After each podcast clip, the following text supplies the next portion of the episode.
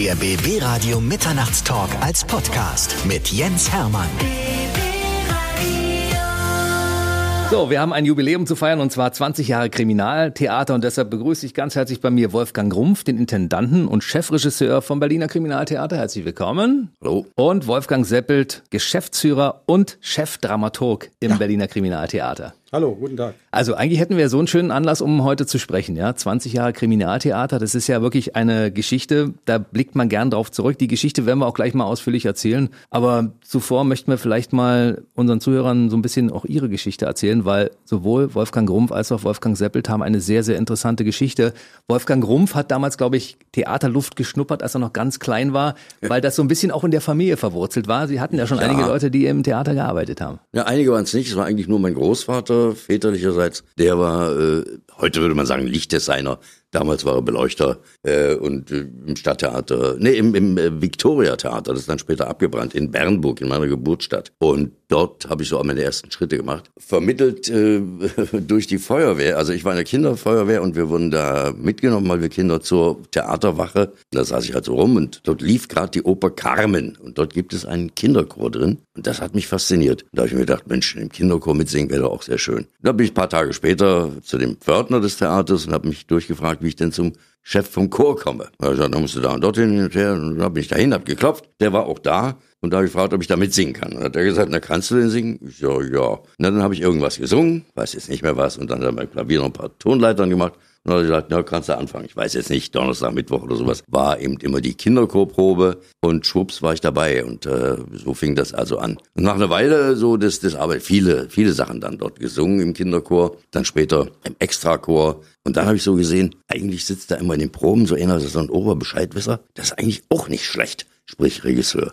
Und dann war meine Zielrichtung eigentlich so dort ausgelegt. Und dann hat man sie weggelockt aus Sachsen-Anhalt nach Berlin und zwar Wolfgang Heinz war es, glaube ich, Professor Wolfgang Heinz. Ja, ja, das war dann am Deutschen Theater, äh, Regiestudium. Das war der Wolfgang Heinz, ein toller Theatermann, ein toller Intendant. Und also wer ihn kennt, der ist nun schon lange tot. Wer ihn kennt, der weiß das sehr zu würdigen, dass ich das große Glück hatte, bei dem was lernen zu dürfen. Und Regie hatte für sie auch immer Vorrang vor der Schauspielerei. Ich habe äh, Schauspiel auch studiert, aber es gehörte halt irgendwie ein bisschen so dazu, mehr oder weniger für mich, um zu wissen, wie es geht. Eigentlich wollte ich inszenieren. Hatten Sie schon immer diese sagenhafte Stimme? Äh, meine Eltern hatten Sorge, dass da irgendwas faul sei mit meiner Stimme. Ja, offensichtlich, ja. Hm, vielleicht nicht ganz so tief. Mit dieser Stimme könnte man ja auch bestimmten Hollywood-Größen mal die Stimme verleihen. Naja, also das äh, Synchrongeschichten hat mir nicht so Spaß gemacht. Ich habe das einmal probiert, das fand ich nicht so toll. Was mir gefallen hat, äh, war Hörspiel und da habe ich unlängst noch eins gemacht mit unserem leider viel zu früh verstorbenen Peter Gröger, Sherlock Holmes und die waren im Studio auch äh, angetan von meiner Stimme und der hat mir angeboten, da kannst du noch das Hörspiel machen, das Hörspiel machen, das Hörspiel machen. Ich sage, ich habe dazu keine Zeit. Und er sagt jetzt, das ist dekadent. Das hat er überhaupt noch nicht erlebt. Dass einer so viel Angebote kriegt, sagt, nee, ich habe keine Zeit. So, und dann ging es direkt zum Kabarett, denn die Kneifzange. Ja, die Kneifzange hatte ich dann als Chef übernommen 1990 und äh, so sind wir dann irgendwann zusammengekommen. Darauf komme ich jetzt. Herr Wolfgang Seppelt ist jetzt nämlich dran. Erst Ihre Geschichte und dann möchten wir natürlich wissen, wo Sie sich kennengelernt haben. Sie sind äh, waschechter Berliner Ja, aus dem Prenzlauer Berg Ja. und ursprünglich Tänzer. Ursprünglich bin ich Facharbeiter für Dekorationstechnik, ausgebildet beim Fernsehen der DDR. Das wollen wir erstmal festhalten. Ja. Hab in diesem Beruf aber nicht einen Tag gearbeitet, sondern bin von da aus direkt zur staatlichen Ballettschule Berlin. Also vom Bühnentischler zum Tänzer ist so ein bisschen ungewöhnlich, aber Gott, wie das Leben so spült. Was hat Ihr Lehrausbilder damals dazu gesagt, dass Sie gesagt haben, nebenbei, ich möchte tanzen? Der hat so verdattert geguckt, der wusste gar nicht, was das ist und wie, wie man aus der, aus der Deko-Werkstatt des Fernsehens der DDR zur staatlich, also der Ballettschule ist, war den, der war völlig äh, niedergeschmettert. Denn die hatten mich ja ausgebildet in Adlershof in den Farbstudios und dachten natürlich, jetzt haben sie einen ausgebildeten Dekorationsbauer, nicht? Das, Aber Sie, Sie haben den Beruf ordentlich abgeschlossen, ja? ja, selbstverständlich. Das heißt, diese handwerkliche Begabung, die Sie damals in die Wiege gelegt bekamen, die kommt Ihnen heute ja zugute, weil Herr Rumpf zwischendurch wahrscheinlich sagt, da ist was zu reparieren, Herr Seppelt, mach mal. Ja, absolut. also äh, ich an, beantworte diese Frage nicht. Dem geht's ungefähr so, wie es mir geht. Denn ich habe ja auch so einen vernünftigen Beruf auch noch gelernt. Das war Grubenelektriker mit Abitur. Gab damals so eine Berufsausbildung mit Abitur. Ich weiß nicht das Simpelste von dieser Geschichte und so geht's Seppelt auch. Also ich glaube nicht, dass der heute noch an eine Abrichter oder sowas gehen würde, um sich die Finger abzuschneiden. Das glaube ich nicht. Nie im Leben. Aber Sie leiten zusammen das Kriminaltheater. Ein Elektriker, ein Tischler. Im Prinzip könnten Sie ja die Aufgaben auch übernehmen, die dazu übernehmen. Ja, es ist schon so, dass ich habe ja damals schon in den Farbstudios gearbeitet, dass man das doch nicht verlernt, ja, zumindest den Blick dafür hat, ja. Wie, wie ist Dekobau im Theater und, und im Studio? Das weiß ich schon noch, ja. Und das Einzige, was übrig geblieben ist, ich kann wirklich mit zwei Schlägen einen riesen Nagel noch in, in jedes Brett. Das verlernt man nicht. Herr Rumpf, das sollte man mit einbauen in eins der Stücke vielleicht, ne? Kann.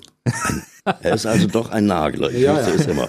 Trotz des Studiums an der Staatlichen Ballettschule Berlin als Bühnentänzer. Ja, genau. Ich hatte vorher schon ein bisschen Vorgeschichte im Friedrichstadtpalast im Jugendballett unter der Intendanz von Wolfgang E. Struck.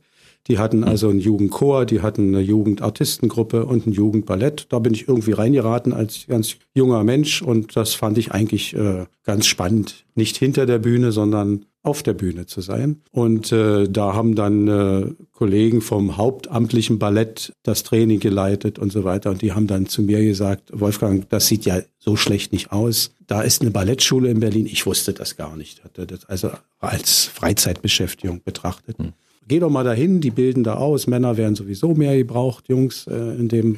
Na, da bin ich dann dahin gegangen und die haben mich genommen. Und Sie waren offensichtlich sehr talentiert, weil es gab ja eine große Karriere als Tänzer. Naja, das wollen wir mal etwas differenzieren. Es war so talentiert, dass ich die Aufnahmeprüfung bestanden habe. Und es war so talentiert, dass ich die dreijährige Schnell- und Kurzausbildung, ich war ja schon 17, bestanden habe. So talentiert war ich und ich war so talentiert, dass ich von da aus sofort an eine hauptstädtische Bühne, wir waren ja Hauptstadt der DDR, hauptstädtische Bühne, nämlich dem Metropoltheater gelandet bin. Das kann man schon, sagen wir mal, als kleine Karriere betrachten, war aber immer Gruppentänzer. Also Solist war nicht mehr dazu. Aber Metropoltheater war damals eine der ersten Adressen, wenn nicht sogar die erste Adresse in der Hauptstadt. Ja, neben, neben den Ballettensembles Friedrichstadtpalast, also im Unterhaltungsbereich, äh, neben dem Ballettensemble vom Fernsehen der DDR und die, und die beiden Opernhäuser, nicht? Waren fünf große Profi-Ballett-Ensembles, dazu noch Tanzensemble Berlin, sechs, ja.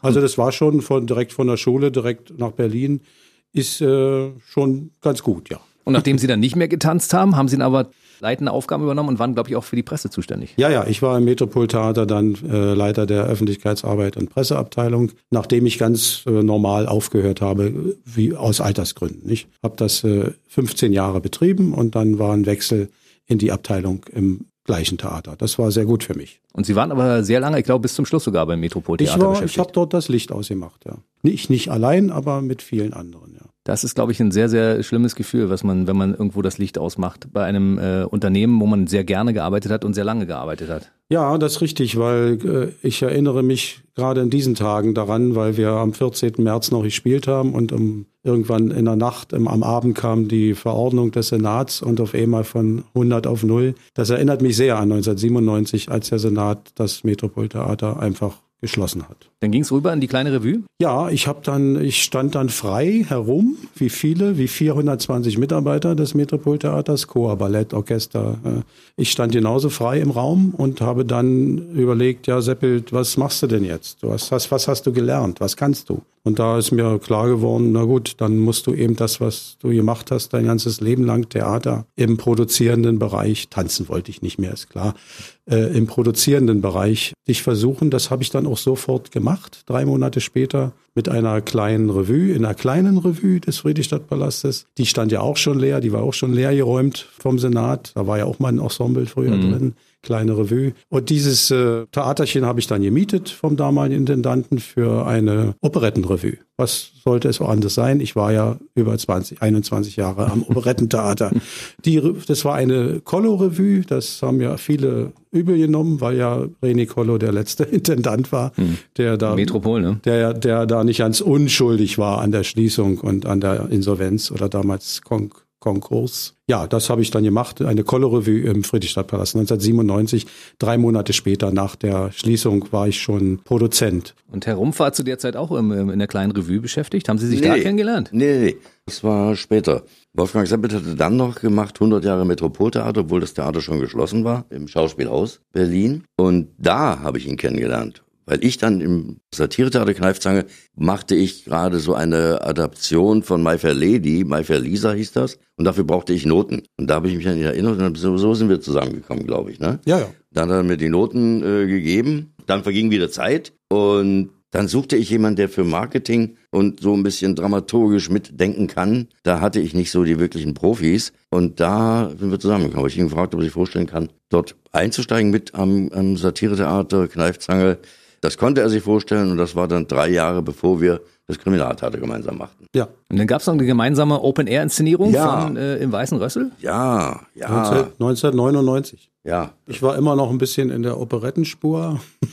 Ich ja auch von der Herkunft her, vom Operetten Und Genre äh, kommend. da hatte sich dann eine Möglichkeit ergeben, äh, das äh, Weiße Rössel Open Air bei Zenna zu machen. Ja. Das ist ja eine alte In Treptow. In Treptow, genau, Mhm. an der Anlegestelle, neben der Anlegestelle. Und äh, da Wolfgang Rumpf ein Operettenfreund ist, trotzdem er ja Schauspieldirektor ist und Schauspieler, aber er trällert von morgens bis abends Operetten und liebt dieses Genre abgöttisch, war es sofort klar, äh, machen wir. Wir wussten nicht, was wir taten nicht. Das kann man sagen, weil es war ja, äh, ich habe es jetzt nicht mehr genau auf dem auf dem auf dem äh, Sender, wie viel Mitwirkende das waren. 70. 70, insgesamt 70 Ich habe, Mitwirkende. ich habe gesagt, ich mache es nur in einer großen Form. Ich mache ja. nicht Operette für Arme, nicht das, weiße Rössel für drei Musiker und fünf Leute, die 50 Rollen spielen, sondern wenn, dann mache ich so, wie ich es gewöhnt bin vom Metropoltheater, wo es locker 120 Mitwirkende waren in einer großen Produktion, nicht Orchester, Chor, Ballett. Und wir haben es gemacht mit Orchester, mit Chor,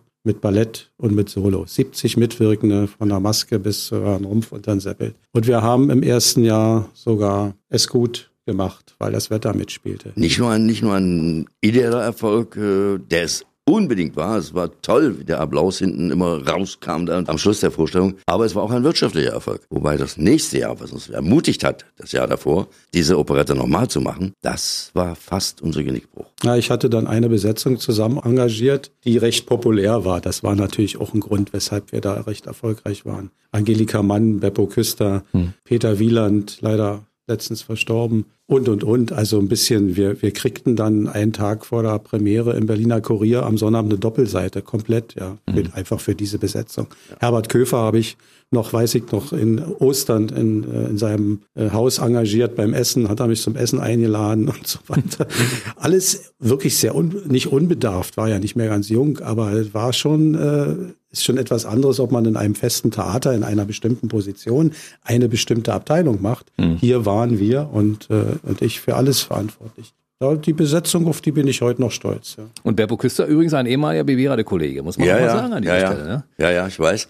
Ähm, ja, aber wie gesagt, also was Wolfgang Seppel gerade sagt, das war alles toll, aber wir hatten in dem Jahr, also im zweiten Jahr, nur Regen. Und das war der fast der wirtschaftliche Genickbruch. Das war er. Wir haben nur eins gemacht, was manche Leute nicht machen. Also wir haben nicht die Hände hochgerissen und haben gesagt, du könnt ihr uns mal alle gerne haben. Wir gehen in Konkurs damit, sondern wir haben gesagt, wir bezahlen euch. Sukzessive. Ihr müsst viel Geduld haben. Und die haben die Geduld gehabt und das haben wir auch auf Heller und Fällig alles bezahlt. Das ist nicht leicht gewesen, aber wir haben es gemacht. Und können wir, glaube ich, stolz drauf sein und uns als ehrenwerte Männer bezeichnen. Das heißt, Sie können mit einer Krise umgehen, da werden wir nachher nochmal zu sprechen kommen, denn wir haben ja aktuell eine große Krise, die gerade für die Theaterschaffenden mitunter auch das Aus bedeutet. Bei Ihnen mache ich mir da wenig Sorgen, Sie kommen da durch, aber willkommen mal auf die Gründung des Kriminaltheaters, denn 20 Jahre Kriminaltheater, das ist ein Anlass, den man eigentlich normalerweise feiern wollen würde, wenn es denn ginge. Wie sind Sie darauf gekommen, dieses Kriminaltheater damals zu gründen? Also äh, wir waren dann drei Jahre miteinander schon beschäftigt in dem Satiretheater Kneifzange und Neudeutsch, zu dem Zeitpunkt hatte man noch genügend Manpower. Und haben gesagt, wir müssen noch irgendwas anderes machen. Irgendwie nuckelte sich dieses Kabarett auch ab. Das Zuschauerverhalten hat sich verändert in Richtung Comedy, nicht mehr so sehr in politische Satire. Und dann haben wir überlegt, was machen wir, was machen wir, was machen wir. Er kam von einem Genre-Theater und ich denke, du kamst mit dem Vorschlag. Ich weiß das gar nicht mehr genau. Zumindest weiß ich noch, dass wir Rotwein dabei getrunken haben. Also das haben wir auf jeden Fall. Und dann kam er auf die Idee, zu sagen, dann lass uns doch ein Kriminaltheater machen. Es gibt wahnsinnig viel Literatur, die gut verkauft wird. Der Tatort hat Einschaltquoten im Fernsehen ohne Ende. Warum soll es im Theater nicht funktionieren? Das war, glaube ich, der Ansatz für die ganze Geschichte. Ja, ja, so war es. Äh, es. Es ging darum, eben in Berlin etwas zu machen, was eben die anderen, es gibt ja viel Konkurrenz und dann auch noch staatlich subventionierte Konkurrenz. Und da eben ein Schauspielhaus neu aufzumachen, was sich also von Aeschylus bis Gerd Hauptmann, äh, also von der Antike bis zur Moderne, das machten die anderen subventioniert. Wir hätten keine Chance gehabt. Warum sollten wir das als 15. Äh, Bühne machen? Ja? Also musste eine bestimmte Eingrenzung her. Und ich hatte da mal vor Jahren ein Gastspiel noch mit dem Metropoltheater in den 90er Jahren mit Frau Luna in München und hatte da Zeit, weil ich da als Pressechef nur mit war, hatte mit dem Abenddienst nichts zu tun und habe dort äh, auf dem Theaterprogramm ein, ein Kriminaltheater entdeckt. Ein ganz kleines Theaterchen, was nur Kriminalstücke spielte. Die Blutenburg hieß, die gibt's heute noch in München und habe mir, wie das so Dramaturgen machen, man liest und merkt sich was, nicht? Und mal sehen, ob man sie brauchen kann oder schreibt's auf, je hm. nachdem. Und habe diese Idee immer im Hinterkopf gehabt. Wofür, wusste ich nicht. Und als wir dann beide beraten haben beim Glas Rotwein, welches Genre wir hier bedienen könnten in der Stadt, die ja doch mehr zu bieten hat und vieles zu bieten hat, da erinnerte ich mich an diesen Fall in München und habe gesagt, du, ich habe da mal was so ganz komisch gewesen, hat mich auch gewundert, dass man als Theater davon leben kann, so eingegrenzte Nische. Und ich sage, das wäre doch eine Möglichkeit, weil man kann das ja auch etwas weiter fassen. Nicht? Man muss ja jetzt nicht nur Kommissar sucht den Mörder spielen, sondern man kann ja auch bis zum Thriller gehen, bis zum modernen Thriller. Und die Idee fand er auch gleich gut. Und da haben wir beim nachdem die Flasche Rotwein geleert war, haben wir beschlossen, dass äh, wir dieses Genre versuchen zu bedienen und zu öffnen. Ja. Das war im Jahr 2000, ja? Genau. Da haben Sie das Kriminaltheater gegründet, nicht am jetzigen Standort. Wo waren Sie äh, ursprünglich? In Wilmersdorf, in den ehemaligen äh, Spielstätte vom Hallerford in den Wühlmäusen. Die stand plötzlich wurde dir angeboten. Ich habe irgendwie durch einen Bekannten erfahren, du, der Hallerforten will das da loswerden, ist das für euch nicht interessant? Und dann haben wir mit dem Makler gesprochen oder sowas, ne? und dann mit den Leuten vom Hallerforten. Und dann waren wir uns da relativ schnell handelseinig, hat uns auch noch mal ein bisschen Geld gekostet, weil das Gebäude als solches äh, ihm ja auch nicht gehört, aber das Interieur, hm. das mussten wir auch nochmal bezahlen. So, und dann sind wir, haben wir dort in, in Wilmersdorf angefangen und wie das natürlich ist, es ist schwierig, mit einem neuen Theater gleich das Geld zu machen, was also wirklich kostendeckend zumindest erstmal ist, geschweige denn das, was übrig bleibt. Kostendeckend war auch erstmal nicht zu schaffen. Die Miete war recht hoch. Verhandlungen in der Richtung, da etwas nachzulassen, blieben beinahe erfolglos so dass wir heute natürlich auch wissen, warum das so war, weil das sollte weggerissen werden. Da steht ja heute ein großes Hotel ja. oder irgend sowas. Darum ging es eigentlich. Ich glaube nicht, dass der Kollege Hallervorden das vorher wusste, sonst hätte er uns das nicht verkauft, das glaube ich nicht. Dann äh, waren wir also quasi mehr oder weniger ohne Haus. Zu dem Zeitpunkt waren wir es noch und äh, da ich gerne gut esse. Ich hatte in Proben im, im Kabarett, hat da eine Kollegin gesagt, du geh doch mal da in die, in die Palisadenstraße, da gibt's das Umspannwerk Ost Dort kannst du gut essen. Und ich gehe da hin und lese, wo heute unser Eingang ist, lese ein ganz kleiner Zettel, Stücke Theater. Hatte ich schon mal gehört und habe dann die Kellnerin gefragt, sind die hier drin, spielen die hier? Nö, sagt, die sind schon raus, der Zettel ist nur noch dran. So, kann ich mir das mal angucken? Ja, konnte ich mir angucken. Mit den Chefs geredet, die Chefs kannten uns schon von Wilmersdorf und waren angetan, dass wir dort reingehen wollten. Und so ist das dann passiert. Dann haben wir dort auch wieder mit viel Aufwand erstmal ein Theater draus gemacht. Das war ja quasi ein leerer Raum mit einer temporären Bestuhlung. Sie kennen das, wie es heute aussieht. Das haben wir alles erst, er ja, als Tischler natürlich geschraubt und gemacht und sowas, klar. Elektrik ist äh, übrigens auch in Ordnung. Dann. Elektrik ist auch in Ordnung, ja. Haben wir alles erst eingebaut, so sukzessive, nacheinander, nach und nach. Vorhänge, Scheinwerfer, tralala, hm. was man da so braucht, Tontechnik hin und her. Und nun ist es ein richtiges, kleines, schönes Kammerspieltheater geworden, worauf wir beide ziemlich stolz sind. Das können Sie auch. Und äh, seit 2003 läuft das ja, wenn wir nicht gerade eine Krise haben, sehr, sehr gut. Also es hat sich entwickelt. Herr Seppelt hat ja auch erzählt, es dauert eine Weile, bevor man so ein Theater in den äh, schwarzen Zahlenbereich überhaupt bekommt. Ja, ja, das ist eigentlich normal, sagt ja jeder, der mit Wirtschaftsökonomie zu tun hat, dass man fünf Jahre braucht, wenn man so ein Unternehmen gründet, um auf dem Markt platziert zu sein. Ja, mhm. Das ist ja so, wir haben das dann auch wirklich feststellen können. Es hat fast fünf Jahre gedauert, bis die Taxifahrer wussten, dass das Kriminaltheater im Umspannwerk ist. Oder vorher in der Nürnberger mhm. Straße. Dann nochmal ein Umzug, ja, kommt ja noch erschwerend hinzu, ja. Wenn der Taxifahrer dann schon die Nürnberger Straße auf der Linse hatte, musste er jetzt in die Palisadenstraße lenken. Also das nur den Taxifahrer als Beispiel. Ja. Mhm. Berlin ist eine große Stadt, damals auch und mit riesigem Kulturangebot, da muss man sich platzieren und das dauert eine Weile, bis dann auch zum Beispiel die Medien uns wahrgenommen haben. Nur so ein Beispiel, da gibt es eben in den, in den äh, klassischen Medien, den Zeitungen Spielplanveröffentlichung, tägliche, wöchentliche ja. Voraussichten, ja. Und bis die uns überhaupt in die Rubrik aufgenommen haben, das dauerte Jahre weil die sagen, na ja, die sind dann im halben Jahr wieder weg. Wir machen uns da nicht die Arbeit und verunsichern unsere Leser nicht, zum Beispiel. Ja. Mhm. Das sind so Marketingüberlegungen. Da musste man sich, musste man sie erst überzeugen und zwar überzeugen mit Dasein, mit spielen, täglich spielen und eben äh, sichtbar sein. Ja. Welches Stück haben Sie als erstes inszeniert 2003? Die acht Millionäre. Genau. Von Robert Thomas. Das ist ein französischer Unterhaltungsautor, der hm. in Frankreich sehr berühmt ist. Der große Blonde mit dem schwarzen Schuh, ein ja. Film, den er, wo der, der Autor war und so weiter. Viele Theaterstücke, erfolgreiche. Und äh, die Acht Millionäre, eines seiner erfolgreichsten. Eine, eine Kriminalkomödie, völlig durchgeknallt. Ein Schauspieler spielt acht Rollen, darunter drei Frauen.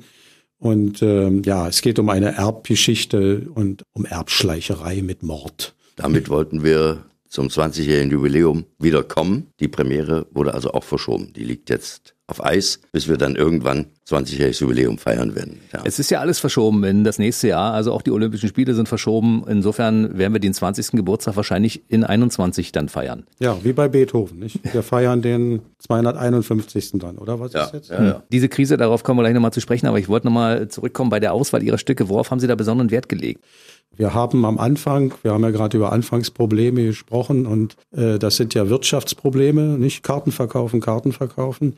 Da hat man am Anfang eben auf Sicherheit gesetzt und hat versucht, Stücke zu bringen, die durchgesetzt sind im mhm. Kanon der, der dramaturgischen Sichten. Und äh, da hört natürlich Agatha Christie dazu. Die, mhm. war, die war gleich die Säule des Repertoires. Die Mausefalle, äh, Zehn kleine Negerlein, äh, Mord im Pfarrhaus. Zeugin. Äh, Zeugin der Anklage vor allen Dingen. Und jetzt ein Mord wird angekündigt, Miss Marple.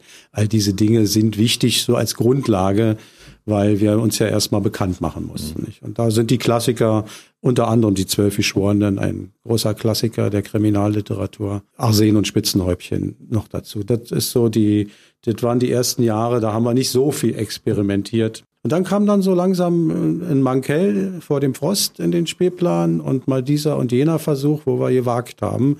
Wir haben jetzt ein Stammpublikum, haben wir gesagt. Äh, die kommen vielleicht dann auch mal gucken, wenn sie etwas etwas äh, vorgesetzt bekommen, was jetzt nicht so populär und durchgesetzt war. Und das hat funktioniert, ja. Und das hat eben sich weiterentwickelt bis hin zu dem heutigen Erfolgsmodell Sebastian Fitzek, von dem wir drei Stücke im Repertoire haben, die mit über 95 Prozent Auslastung laufen, gelaufen sind. Nehmen wir mal die Vergangenheit.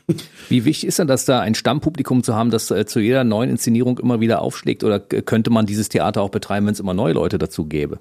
Ich glaube, es ist schon wichtig, so ein Stammpublikum zu haben. Das hast du an allen Theatern eigentlich. Da gehen die aus unterschiedlichen Gründen, sagen wir mal, im Deutschen Theater geht man hin, weil der spielt heute. Den will ich in dem Stück auch sehen. Hm. Den will ich dort sehen. Und der hat es inszeniert, das will ich mir angucken. Bei uns sind es weniger die Schauspieler, deswegen die Leute kommen, so sind Autoren. Bekanntheitsgrad der Stücke. Zum Beispiel haben wir jetzt den Tatortreiniger drauf, also es ist eine Fernsehadaption, äh, die im Fernsehen ein Riesenerfolg war und auch bei uns ein Riesenerfolg war, auch hm. an die 100% Auslastung. Das ist schon toll. Das ist natürlich Sappels Arbeit im Vorfeld. Der liest viel, der liest viele Stücke, dann schlägt er mir die vor und da passiert es auch manchmal, dass ich sage, das war glaube ich bei Manke so, ne, dass ich gesagt habe, ich habe da überhaupt gar keinen Zugang. Nee, zwei Fremde im Zug. Zwei Fremde. Zwei Fremde im Zug. Äh, ich komme da gar nicht ran. Ich weiß gar nicht, wie ich das machen soll. Keine Ahnung. So, nach einem Jahr hat das mir auch mal vorgeschlagen und dann wusste ich, wie es geht und dann haben wir es gemacht. Und dann war es auch sehr erfolgreich. Ja, Patricia Highsmith. Ja, Patricia Highsmith ist ja nur auch keine. Großartige Autorin. Ja.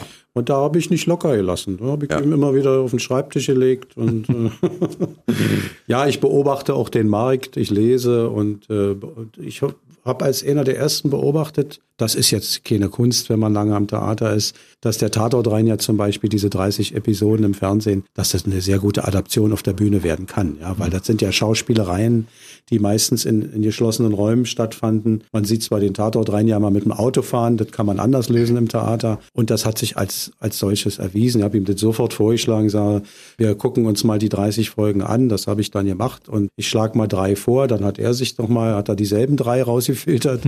und äh, die also auf der Bühne sehr gut umsetzbar waren. Und siehe da, ein Riesenerfolg. Ja, freue mich sehr darüber. Was ich aber sehr erstaunlich finde, dass Sie als Chefs des Kriminaltheaters ja untereinander auch über bestimmte Dinge diskutieren müssen, ob die ins, auf den Spielplan kommen oder nicht. Weil ich meine, wenn ich Henning Mankell lese, muss ich sagen, ich finde das äh, von vorne bis hinten sehr, sehr gelungen. Also ja. ich lese den sehr, sehr gerne. Natürlich denke ich nicht als, als Regisseur. Wie kann man das auf der Bühne umsetzen? Soweit denke ich ja nicht. Ich nehme die Handlung und denke, super. Klar. Das ist die Schwierigkeit für Sie. Ja, ja, Mankell, ja, sicher, klar. Mankell ist jetzt auch nicht der Autor, der sich äh, auf den Bühnen durchgesetzt hat. Das ist ein Romanautor, ein, ja. ein Krimi-Romanautor, der weltweit erfolgreich war und ist. Aber auf der Bühne sind die Sachen von ihm sehr, sehr kompliziert umzusetzen, weil sie sind sehr komplex. Hm. Und das kann man in zweieinhalb Stunden oder in zwei Stunden zwanzig äh, nicht bringen. Ja. Und dann wird es auch unglaubwürdig. Danach müssen wir immer gucken, und ich im Besonderen, ich im Vorfeld, gucke ich schon danach, was ist denn überhaupt umsetzbar. Ja. Wenn ein, eine Vorlage, eine Romanvorlage 30 Spielorte hat, was ja im Film kein Problem ist, Schnitt, Schnitt, Schnitt. Ja. Sie sitzen im Sessel mit Pantoffeln und sind aus der Garage, wo der Mord passiert, äh, im Kommissariat. Mhm. Das geht auf der Bühne nicht. Oder es geht schon, aber es wird dann nach einer halben Stunde langweilig. Licht an, Licht aus und das kann man machen, aber es ist keine äh, bühnendramaturgische mhm. gute Lösung. Nicht? Also wir, da gibt's eben ein paar Stoffe, die gehen einfach nicht. Und das hat sich bei Mankell, bei Vor dem Frost, hat der Wolfgang Rumpf sehr gut umgesetzt. War eigentlich das Problem auch. Ja, eine sehr komplexe Geschichte mit vielen, vielen Spielorten da hat es dann funktioniert, Gott sei Dank, aber ich würde gerne noch von Mankell zehn Sachen machen, aber die, Sie sagen es ja selbst gerade, Sie lesen das, das ist eine ganz andere, ja. andere ästhetische Haltung dazu. Im Kopf spielt sich bei uns alles ab und im Film geht's auch die Bühne ist da etwas behäbiger. Nicht? Das stimmt. Es ist einfach nur, weil der Kommissar Wallander ja so eine Figur ist, die man so kennt und die man äh, mitunter mhm. auch mag, wenn man die Henning Mankels gelesen hat. Dann mag man den Wallander und da denkt man halt, naja, den könnte man auf die Bühne stellen, weil den kennen viele Leute. Ja, das ist richtig, aber mit 50 Bühnenbildern kann man natürlich nicht hantieren. Das sind die Probleme, die man dann hat, wenn man ein Theater betreibt. So ist es. Ja. ja. Das macht es zumindest äh, für den Regisseur etwas schwieriger. Er muss also sehr genau nachdenken, wie kann er das lösen.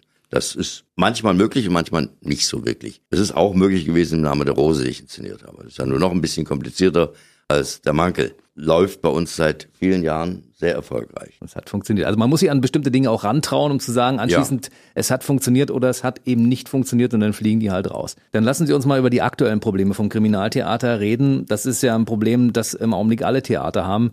Also zumindest die, die nicht so subventioniert sind. Und Sie als Theater werden ja gar nicht subventioniert. Und dementsprechend sind Sie im Augenblick auf Null. Ja, das bedeutet vielleicht, dass man noch ein Fläschchen Wein zusätzlich im Keller haben muss um dann abends mal ein bisschen sich zu erheitern. Nein, ich, äh, um es ernsthaft zu sagen, das macht es unheimlich schwierig, weil es ist nicht berechenbar. Wenn man jetzt wüsste, dieses Virus ist in acht Wochen vorbei, dann könnte man sagen, okay, das kann man alles handeln. Aber es weiß keiner. Bis jetzt gibt's also sozusagen die Order des Senats bis 31.07. alle Theater geschlossen zu halten. Tja, was ist denn danach? Geht's danach denn wirklich weiter oder geht's nicht weiter? Geht's unter bestimmten Auflagen weiter? Da spekulieren ja manche Leute, dass man also jetzt die Plätze reduziert, die Zuschauer mit Masken da sitzen. Selbst wenn man so etwas denken würde, sagen wir, dann können wir bei uns vielleicht 50 Zuschauer reinkriegen. Davon lässt sich das Theater mit seinen Fixkosten im Schauspieler nicht betreiben. Würde also bedeuten, man braucht unbedingt Senatsgelder. Ob die kommen können, wollen, weiß man auch nicht. Also das ist schwierig. Also das Kriminaltheater ist von seiner Bestuhlung her so aufgebaut, dass es eigentlich nur funktioniert, wenn es nahezu ausverkauft ist. So 60, 70 Prozent sollten es sein. Ja. Genau. Und das bekommt man mit dieser Corona-Sitzordnung, wie einige Leute das ja mal thematisiert haben, auch nicht hin. Also mit Plätzen freilassen und eine Reihe freilassen.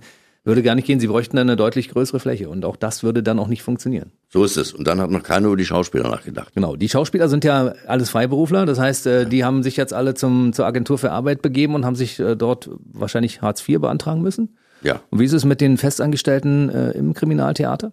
Die sind zurzeit auf Kurzarbeit. Wie viele Mitarbeiter sind denn da beschäftigt? Insgesamt circa 70. Und Sie müssen die bei Laune halten und sagen, Leute, es geht weiter. Wir haben schon andere Krisen gemeistert. Das ist ja. wahrscheinlich eine sehr, sehr schwierige Aufgabe in diesen Zeiten gerade. Ja, das, das? Äh, ja, ja, ja. Das ist nicht so einfach. Der Schauspieler will auf die Bühne, der will spielen. Hm. Das ist sein Beruf und der will das einfach. Ne? Und insofern ist dieses Wollen da und es wird total ausgebremst. Ne?